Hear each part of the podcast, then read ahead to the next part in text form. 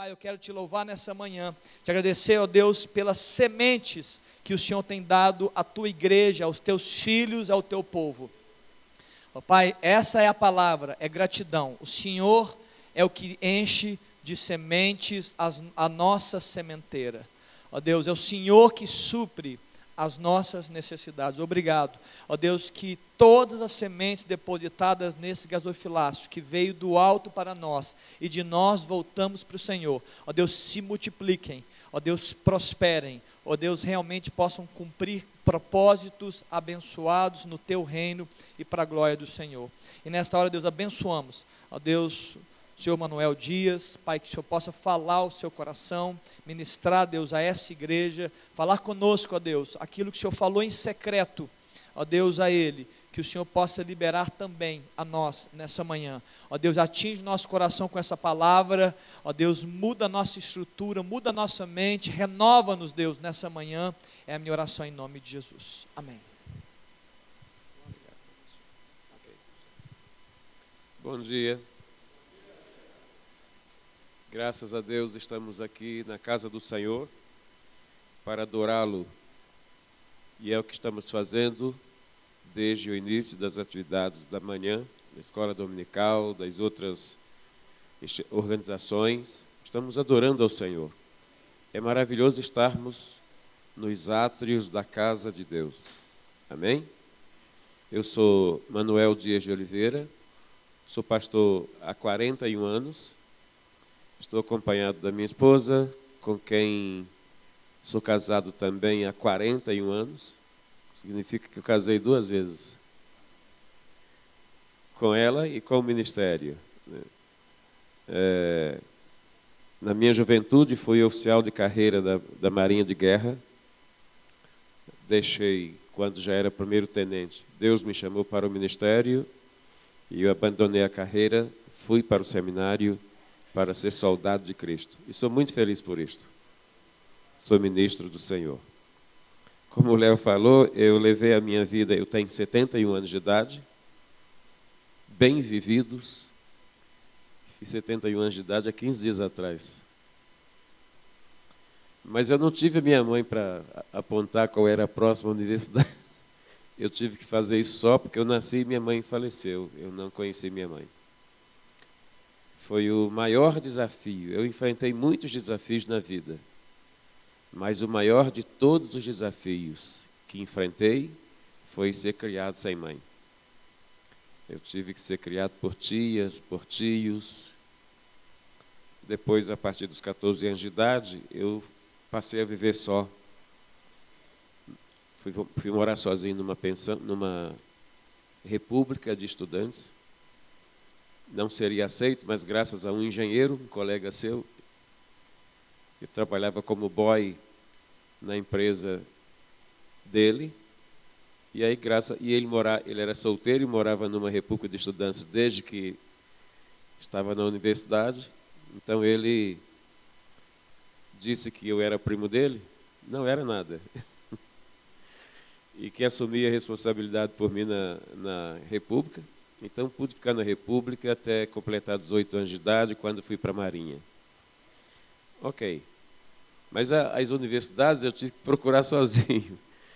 Aí eu acabei fazendo. Eu tenho cinco mestrados: mestrado em educação, mestrado em pedagogia, mestrado em teologia sistemática, mestrado em psicanálise familiar é, e mestrado em filosofia.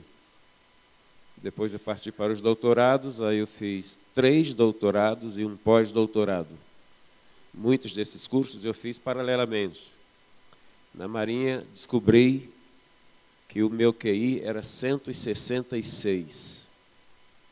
Eu tinha o QI do brilhante. Até hoje eu sou um cara brilhante.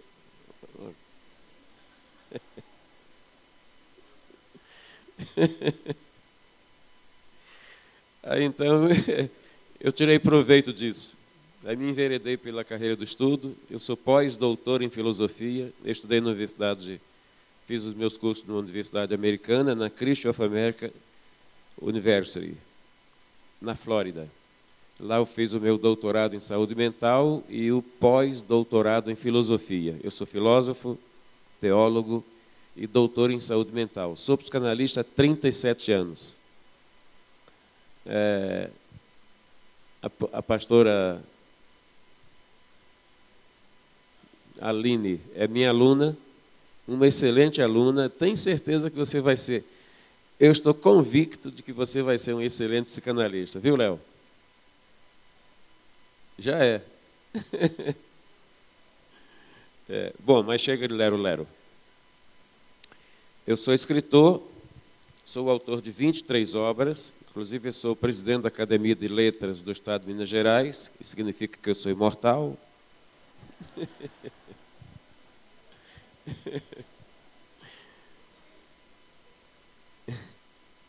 e eu tenho aqui três, três das, das minhas obras, essa aqui foi a minha, a minha 22 segunda obra, O Fenômeno do Suicídio de Pastores. Esse livro está ali, na, na entrada. Esse livro, eu levei nove meses escrevendo essa obra. Ele está fundamentado em pesquisas é, junto à Organização Mundial de Saúde, para identificar quais os fatores, as causas desencadeadoras do suicídio, é, especificamente do suicídio de pastores, mas do suicídio em geral. Ela está fundamentada na, na sociologia de Emily Durkheim, está fundamentada na Bíblia, na teologia e na psicanálise. Então tem todo um, um aprofundamento científico. Eu escrevi esse aqui também, que foi minha vigésima, vigésima obra. Esse é um livro fácil de para leitura rápida, é um livro para reflexão. E esse aqui foi o meu último lançamento, é o é vigésimo terceiro. É, Viver e servir debaixo da graça de Deus. Eu considero que a minha vida foi tudo que eu consegui na vida até hoje não o teria conseguido se não fosse pela graça de Deus. Então, daí porque viver e servir debaixo da graça de Deus. Bom, esses livros estão ali. O do fenômeno do suicídio é 25 reais, esse também é 25 e esse aqui é 20 reais. Eu não trouxe ontem porque eu não costumo levar assim para as igrejas. Mas a Aline perguntou: cadê os seus livros? Eu falei: não, não trouxe. Então você vai trazer amanhã. Então, Aline, está aqui. Bom, nós estamos falando sobre é, convertendo o coração dos filhos aos pais, dos pais aos filhos. É a temática que vem sendo desenvolvida por esta pela igreja e está isso está concluindo, se concluindo hoje, né? Essa programação está se concluindo hoje. E eu tive a honra inaudita de ser convidado do, pelo pastor, pelos pastores da igreja para estar participando, compartilhando com vocês da abordagem desses temas. E hoje eu vou falar sobre compreendendo o significado do perdão. Compreendendo o significado do perdão. Quero lhes convidar para que leamos a palavra do Senhor. Abra sua Bíblia em Mateus capítulo 5, versos 23 em diante. Mateus capítulo 5, leitura começando no versículo 23. Podem ficar sentados como estão. A palavra do Senhor nos diz assim: Portanto, se trouxeres a tua oferta ao altar e aí te lembrares de que teu irmão tem alguma coisa contra ti, deixa ali diante do altar a tua oferta e vai reconciliar-te primeiro com teu irmão e depois vem e apresenta a tua oferta. Senhor, mais uma vez me coloco diante do Senhor com a nobre tarefa de proclamar a tua palavra de passar ao coração e à mente dos meus irmãos e irmãs aqui presentes aquilo que o Senhor já colocou na minha mente e no meu coração. Quero dizer aquilo que queres que eu diga, da maneira como o Senhor quer que eu o faça, para o louvor de Jesus Cristo e para a edificação e crescimento dos meus irmãos aqui presentes. Em nome de Jesus, oro ao Senhor. Amém. Ok. Reconciliação. Reconcilia-te primeiro com o teu irmão. Esta mensagem, didaticamente, ela se divide em subtemas, e o primeiro subtema é: quem não perdoa, não é perdoado. O segundo, a falta de perdão é uma prisão. Terceiro, seguindo o exemplo divino. Quarto, não há limite, não há limite de vezes para perdoar. E a conclusão. O objetivo desta mensagem, eu gosto de dar aula como se eu tivesse, gosto de pregar como se eu estivesse dando aula na, eu sou professor universitário e eu tenho uma faculdade, é onde a aluna a Aline é aluna. Eu gosto de, dar, de pregar como se eu estivesse dando aula, seguindo uma, um princípio didático e homilético. Reconciliação não é algo praticado apenas entre nós. Reconciliação é algo praticado entre nós e Deus. Se não houver essa vivência, então a nossa reconciliação seria apenas emocional. Não teria o seu conteúdo, a sua estrutura espiritual. Reconciliação não pode acontecer apenas emocionalmente, ou filosoficamente, ou didaticamente. Reconciliação é algo de foro íntimo, de foro íntimo do meu ser e o ser de Deus. É preciso que eu esteja motivado, o meu ser esteja motivado pelo ser de Deus, para que então eu tenha verdadeiramente a predisposição para me reconciliar com meu irmão. Perdão é uma decisão. Você decide perdoar. Perdão é uma decisão da mesma maneira como casamento é uma decisão. Você toma a decisão de se casar você toma a decisão de perdoar. Na vida, nós estamos sempre necessitando tomar decisões. Na minha vida, eu considero que a decisão mais difícil de ser tomada foi quando eu tive que, aos meus 27 anos de idade, renunciar à carreira militar, já no posto de primeiro-tenente, para aceitar o chamado de Deus para o ministério.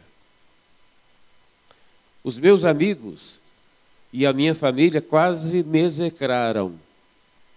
O meu próprio comandante, que era um capitão de corveta, na ocasião eu, eu era, era submarinista, servia num submarino, fiquei três anos nesse submarino. Quando eu apresentei a carta, o requerimento de baixa, ele saiu de trás da mesa dele, chegou na minha frente, colocou a mão na minha testa e disse: Olha, mas você não está febril? Eu disse: Não, capitão. Isso é decisão de quem está com febre, ou então perdeu o juízo. Porque ele tinha mandado buscar o meu dossiê, aí o ajudante de ordens trouxe o dossiê e não tinha uma falta, nem uma repreensão. E ele falou: Você é um homem de elite, e a Marinha não tem interesse em dispensar homens de elite. Eu vou arquivar o seu requerimento. Esse não, comandante. Eu estou decidido. Mas por que você está deixando a Marinha é, uma carreira que você vem seguindo, assim, sendo promovido dentro do tempo de escala? Isso é que eu tenho uma outra missão, comandante. Deus me chamou para o ministério. Ele falou, ministério? Que ministério? Ministério da Marinha? Disse, não, comandante. É um ministério bem superior ao ministério da Marinha. É o ministério de Deus, em que Deus chama, nomeia e capacita homens para representar o reino de Deus e servir o reino de Deus aqui na terra. Eu já nasci na igreja. Aliás, eu nasci na maternidade. Eu nasci na igreja presbiteriana. Então já conhecia a palavra, né? eu fui aluno da escola dominical, conheci a Bíblia na escola dominical, então já tinha uma vivência. Por isso que eu falei isso com ele. E aí ele, ele, ele negou. Ele falou, vou, eu vou realmente eu vou engavetar o teu pedido, vou, vou te dar 30 dias para você ficar em casa e repensar a sua decisão. Eu já tinha saído de férias anteriormente, e essa foi uma segunda férias. Eu realmente fiquei 30 dias em casa. Eu, eu morava em Belfor Roxo, na Baixada Fluminense. Eu sou do estado do Rio. Agora eu sou mineiro, porque já estou, já vai fazer 20 anos que eu estou aqui. É, e lá perto de casa tinha o campo, o estádio do Belfor Roxo Esporte Clube. Eu levei 30 dias jogando pelada toda tarde no Belfor Roxo Esporte Clube. nem pensei, não quis nem pensar em noutra decisão, senão nessa. Eu estava convicto de que Deus tinha algo muito especial para a minha vida. Então, 30 dias depois eu voltei com um requerimento, só com uma data diferente. Aí ele tinha, ele tinha sido transferido. Aí o, o, outro comandante, eles eram muito amigos, o outro comandante falou assim, vamos fazer uma coisa, eu, você, vai, você vai se arrepender disso. Então eu vou, vou te dar uma licença sem vencimentos de dois anos. Isso ok, comandante, tudo bem. Mas daqui a dois anos eu peço outra. Então, eu acabei indo para o seminário, fiquei quatro anos interno no seminário, no Rio de Janeiro, fui é, saí do seminário, fui ordenado e fui pastorear a primeira igreja batista da praia de Itaipava, no estado do Espírito Santo. Nunca vi um lugar danado para ter tanto demônio. demônio gosta de praia. O último pastorado meu no Rio de Janeiro foi na praia de Arraial do Cabo ali próximo de Cabo Frio. Fiquei nove anos lá. É, também tem muito demônio lá, mas eu posso afirmar que pela graça de Deus nós só temos vitória. Quando, quando nós tomamos a decisão de viver, e esta considero que é a maior e mais importante de todas as decisões, é a decisão de viver dia após dia debaixo da graça de Deus. Um casamento debaixo da graça de Deus é um casamento vitorioso. Alguém que exerce uma profissão debaixo da graça de Deus é um homem ou uma mulher vitorioso, vitoriosa. Em qualquer segmento, aspecto ou quadrante da nossa vida em que nós assumimos a consciência de vivenciar a nossa vida debaixo da graça de Deus, você só tem vitórias. Porque graça, pela graça de Deus, a nossa vida é diferente. Não foi à toa que Paulo disse: "A minha, a tua graça me basta". A tua graça me basta. Então, a graça de Deus é bastante para que nós tenhamos uma vida mais propensa para vencer do que para fracassar. O perdão não acontece se nós não tomemos, não, não tomamos a decisão debaixo da graça de Deus. Mas e aquela pessoa que não perdoa? O perdão é imprescindível em todos os sentidos, em todo o tempo da nossa vida. Se eu tenho algo é, na, no meu relacionamento que não está bom, se eu tenho consciência de que algo está, não está bom no meu relacionamento, seja lá com quem for, sobretudo com a esposa, por exemplo. É ruim você ficar trunfado, de cara trunfada com a esposa ou ela com você. É ruim, né? Então, lá em casa, todas as vezes, ao longo desses 41 anos, que eu percebo que Sônia está com a cara meio amarrada assim, aí eu pergunto: que cara é essa? Se ela responder assim, é a que eu tenho.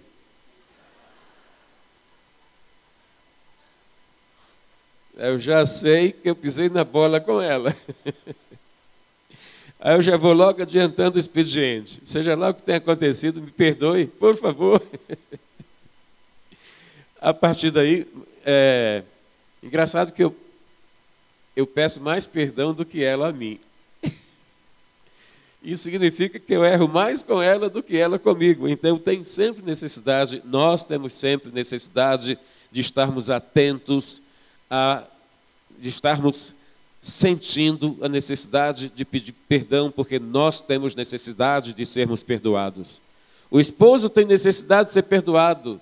A esposa tem necessidade de ser perdoada. Os filhos têm necessidade de serem perdoados. Os pais também têm necessidade de serem perdoados pelos filhos. O perdão é uma estrada de mão dupla, daqui para lá e de lá para cá. É preciso que nós, todos os dias, tenhamos esta consciência. Mas quem não perdoa? O que, que acontece com quem não perdoa? O perdão é imprescindível, o perdão é indispensável. Mas o que acontece com quem não perdoa? A Bíblia é clara, a palavra de Deus é inconfundível nas suas colocações, nos seus ensinos. Se eu não perdoo, então como vou querer que Deus me perdoe? O perdão de Deus para conosco é condicional é condicional. Deus me perdoa e Ele está sempre nos perdoando. Todos os dias nós temos necess... todos os dias nós erramos com Deus, todos os dias nós pecamos, então todos os dias nós necessitamos do perdão de Deus e Deus sempre está de plantão 24 horas, 360 dias por ano, pronto para nos perdoar. Então, seja lá o que eu faça ou o que eu tenha feito ou deixado de fazer, Deus está sempre disposto a nos perdoar por causa da sua graça proveniente, que perdoa, que resgata, que salva a graça proveniente de Deus. Então, por isso, Deus está de plantão todos os dias, pronto para ouvir o nosso pedido de perdão. Pai, perdoa-me. O próprio Cristo, naquela cruz de ignomínia, naquela cruz de dor, e aquela era a minha cruz, aquela era a sua cruz, era a nossa cruz. Ele estava ali diante dos seus algozes e ao lado de duas pessoas altamente é, periculosas. Um era muito periculoso, que era o Gestas, e o, Dima, o Dismas, em português, Dimas, nem tanto, mas eram dois homens que ofereciam perigos para a sociedade e Jesus estava ali. Eles próprios reconheceram que Jesus era inocente, mas Jesus estava ali por causa do pecado deles e por causa dos nossos pecados e por causa de toda a humanidade. E diante da blasfêmia deles, Jesus disse: Pai, perdoa-lhes porque não sabem o que fazem. Então, naquele momento crucial da vida de Jesus, se ele podia, apesar de suas dores, e Jesus sofria naquele momento dores físicas, mas Jesus sofria naquele momento as dores psíquicas e dores morais. E as dores psíquicas e as dores morais não são tão graves e tão profundas quanto a dor física. E naquele momento Jesus sofria as três dores: a física, por causa dos cravos que lhe fincavam suas mãos e seus pés naquele frio madeiro, mas também as dores psíquicas e morais por causa das blasfêmias e das palavras que eram ditas pelos seus algozes. Por isso, Nem por isso Jesus deixou de declarar o seu perdão, de solicitar o seu perdão.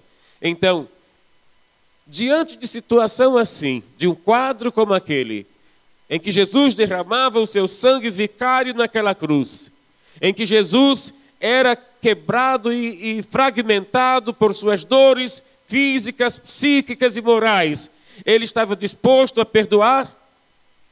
Então, por que nós não faríamos a mesma coisa? Por que nós não perdoaríamos aqueles que nos ofendem? Por que nós não perdoaríamos os nossos filhos? Por que nós não perdoaríamos os nossos pais? Por que não perdoar? Deus disse: se perdoardes uns aos outros, eu perdoarei os vossos pecados. Então Deus estabeleceu uma condicional: se. Se você perdoar o seu ofensor, esteja convicto que imediatamente eu estarei perdoando os teus pecados. Então, existe, tem que existir essa conexão entre o meu ser e o ser de Deus. Primeiro, no sentido de que eu reconheça a minha necessidade de ser perdoado, porque eu sou um pecador. Segundo, porque eu tenho certeza de que sirva um Deus que me ama, me ama profundamente, a tal ponto de ter dado aquilo que ele tinha de mais precioso naquela cruz, que foi a vida de Jesus investida na minha vida. Então eu tenho certeza de não de que não obstante sendo um pecador, mas tenho um Deus que me ama, não obstante os meus pecados. Ele não gosta dos meus pecados, mas ele me ama enquanto pecador e ele me perdoa por causa da sua graça. O perdão faz, ou a falta dele, faz muita diferença na minha vida e na vida de cada um de nós, na vida de cada pessoa. O perdão faz uma, uma tremenda diferença no sentido e na direção e no rumo que dou à minha vida.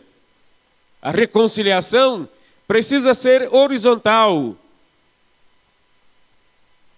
é, horizontal e vertical, de Deus para comigo e de mim para com o meu próximo, com os meus irmãos, com os meus filhos, com o meu filho, com os seus filhos, enfim, com o meu próximo.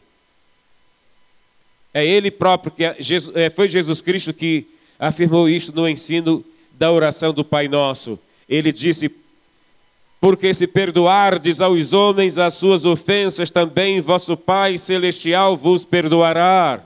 Se, porém, não perdoardes aos homens as suas ofensas, tampouco vosso Pai vos perdoará as vossas ofensas. Mateus 6, versos 14 e 15. Deus tem dado a cada dia o seu perdão gratuitamente, mesmo que nós não o mereçamos. Mas Deus nos perdoa assim por causa da sua graça. E espera que usemos do mesmo espírito misericordioso para quem nos ofende. Perdoar não é uma decisão emocional. Perdoar é algo misericordioso. Perdoar é a mais profunda, a mais alta e a mais intensa expressão da graça de Deus.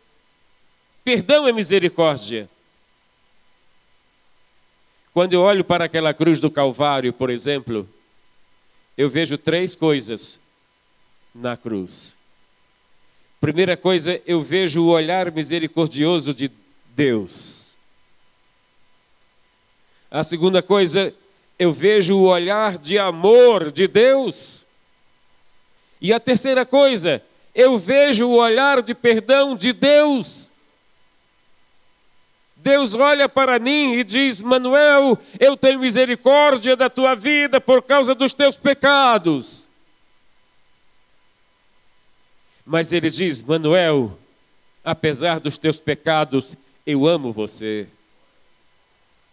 E por último, com olhar firme para mim, ele diz: Manuel, porque eu tenho misericórdia de você, porque eu amo você, então eu perdoo você. É a mais infinita expressão de amor. É a expressão da graça de Deus. Deus tem nos dado o seu perdão gratuitamente. Se fluímos com o Pai Celestial no mesmo Espírito perdoador, permaneceremos debaixo da graça alcançada por, é, por Jesus Cristo. Contudo, se nós nos negamos a perdoar, interrompemos o fluxo da graça de Deus. Porque perdão é graça, perdão é misericórdia. E então nós interrompemos na nossa vida é, o derramamento da graça de Deus, só porque nós nos negamos a proceder da mesma maneira como Deus procede conosco, a proceder da mesma maneira com o nosso próximo. Então, por isso eu preciso perdoar, porque eu dependo da graça de Deus na minha vida. Eu dependo da graça de Deus na minha empresa. Eu dependo da graça de Deus na minha vida social. Eu dependo da graça de Deus na minha vida intelectual, em todos os sentidos da vida, eu dependo da graça de Deus. Então eu não posso proceder de maneira a interromper o derramamento da graça de Deus na minha vida. E quando eu me nego a perdoar, eu estou cooperando para que este derramamento da graça de Deus pare de acontecer. Então as coisas começam a ficar diferentes por isso, a graça de Deus faz toda a diferença na minha vida e na vida de cada um de nós. O reino dos céus é semelhante a um rei, disse Jesus, que resolveu ajustar contas com os seus servos. E passando a fazê-lo, trouxeram-lhe um que devia dez mil talentos. Não tendo ele, porém, como pagar, ordenou o seu senhor que fosse vendido, ele, a mulher, os filhos e tudo quanto possuía, e que a dívida fosse paga. Então o servo, prostrando-se reverentemente, rogou: Se presente comigo, e tudo te pagarei. E o senhor daquele servo, compadecendo-se, mandou embora e perdoou-lhe a dívida. Saindo, porém, aquele servo, encontrou um dos seus conservos que também lhe devia cem denários. E agarrando-o, o sufocava, dizendo: Paga-me o que me deves. Então o seu conservo, caindo-lhe aos pés, lhe implorou: Sê paciente comigo e te pagarei. Mas ele não teve a mesma paciência do anterior a paciência, ele não teve a mesma paciência daquele que lhe perdoou. E então ele castigou o seu servo. Meus irmãos, Jesus contou esta parábola para ilustrar como o perdão é algo imprescindível, algo forte, algo abençoador. A falta de perdão é uma prisão a falta de, de perdão é uma prisão, porque a falta, o perdão não tem significado e importância apenas no aspecto material ou existencial. O perdão não tem um sentido apenas no que tange a existencialidade nesta terra. O perdão é muito mais que isso. O perdão é infinitamente maior que isto. O perdão tem um sentido espiritual, porque o perdão não apenas cura as doenças da nossa alma, o perdão também resulta em saúde física, orgânica e psíquica. Eu tive uma paciente o ano passado. Ela vivia sete anos com depressão. Existem quatro tipos de depressão: depressão reacional, depressão endógena, depressão neurótica e depressão psicótica. São as três, as quatro maiores. Depois vem as depressões menores. E aquela mulher tinha depressão neurótica. A depressão neurótica é a depressão que mata. É a depressão que leva ao suicídio. Porque a depressão neurótica, ela faz baixar a consciência cognitiva. Então a pessoa passa a perder consciência cognitiva e a partir da perda de consciência cognitiva, a mente começa a ficar confusa, a pessoa passa a ter pensamentos confusos e ela perde a competência e a capacidade de discernir, a capacidade de discernimento. E aí a pulsão de morte nesse momento ultrapassa a pulsão de vida e as motivações que a pessoa passa a ter são as motivações, motivações da pulsão de morte, e então ela se entrega ao suicídio. E aquela mulher estava com esse, essa depressão, e ela estava com essas ideações suicidas. No tratamento, três meses depois, eu descobri o fator desencadeador da depressão daquela mulher. Ela se dizia cristã membro de uma determinada igreja evangélica. E aquela mulher, no primeiro dia, Aline, que ela chegou para fazer a avaliação, ela falou assim: Doutor, eu, eu preciso que o senhor me diga o que é que eu tenho, porque eu já estou há sete anos nessa peregrinação. Já passei por muitos psiquiatras, por muitos neurologistas, já gastei muito dinheiro. E ela então me entregou uma sacola dessas de supermercado cheia de receitas e de caixas de remédios, com cartelas vazias. E eu disse para ela, é, minha senhora, seria muito ético, muito antiético da minha parte, a senhora está chegando aqui agora, e eu já lhe dizer o que é que a senhora tem, já lhe dar um diagnóstico. Não se faz isso, isso é antiético. E eu não farei. Se a senhora quiser permanecer, muito bem. Se não quiser permanecer por causa disso, porque eu não estou lhe dando um diagnóstico na entrada, então, faça-me o favor, para a gente ficar perdendo tempo. Tá bom, eu vou.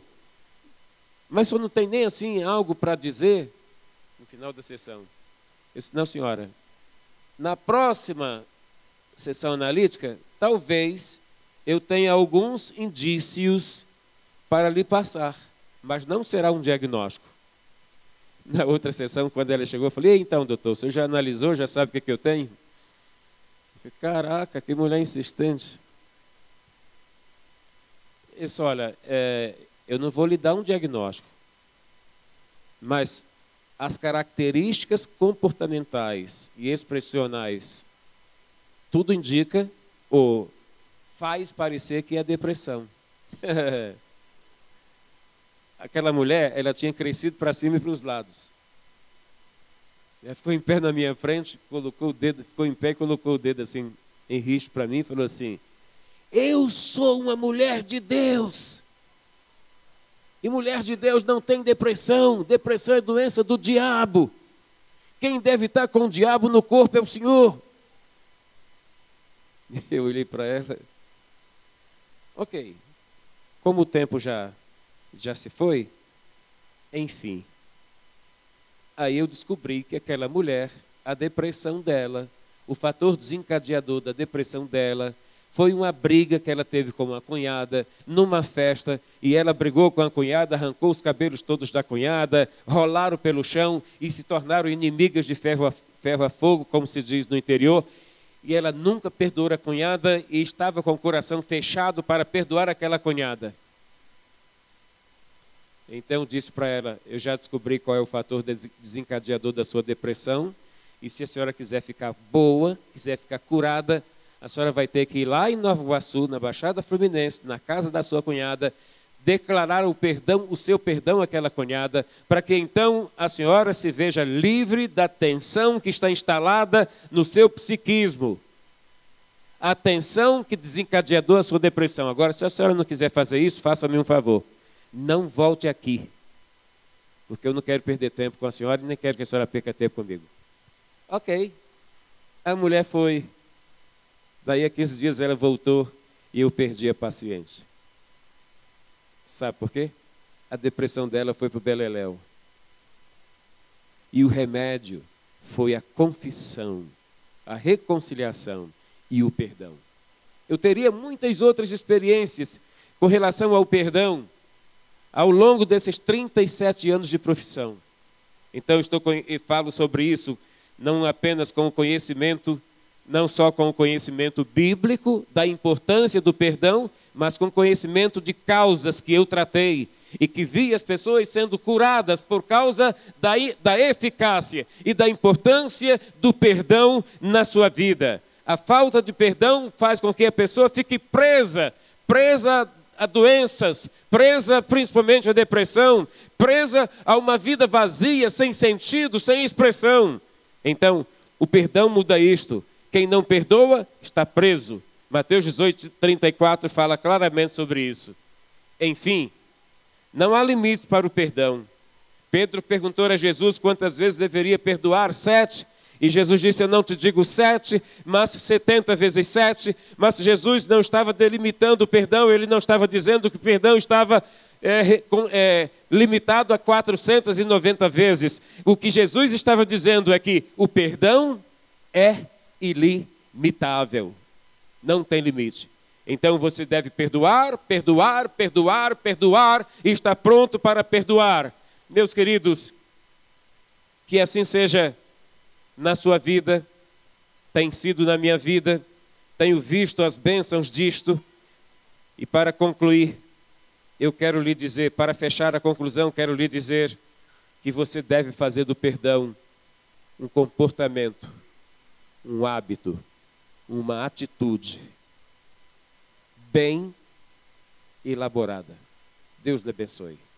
Amém. Que Deus abençoe pais, filhos e que todos nós que aqui estamos, se já não fazemos isto, façamos a partir de agora. Faça do perdão um hábito, um comportamento diário na sua vida. Amém.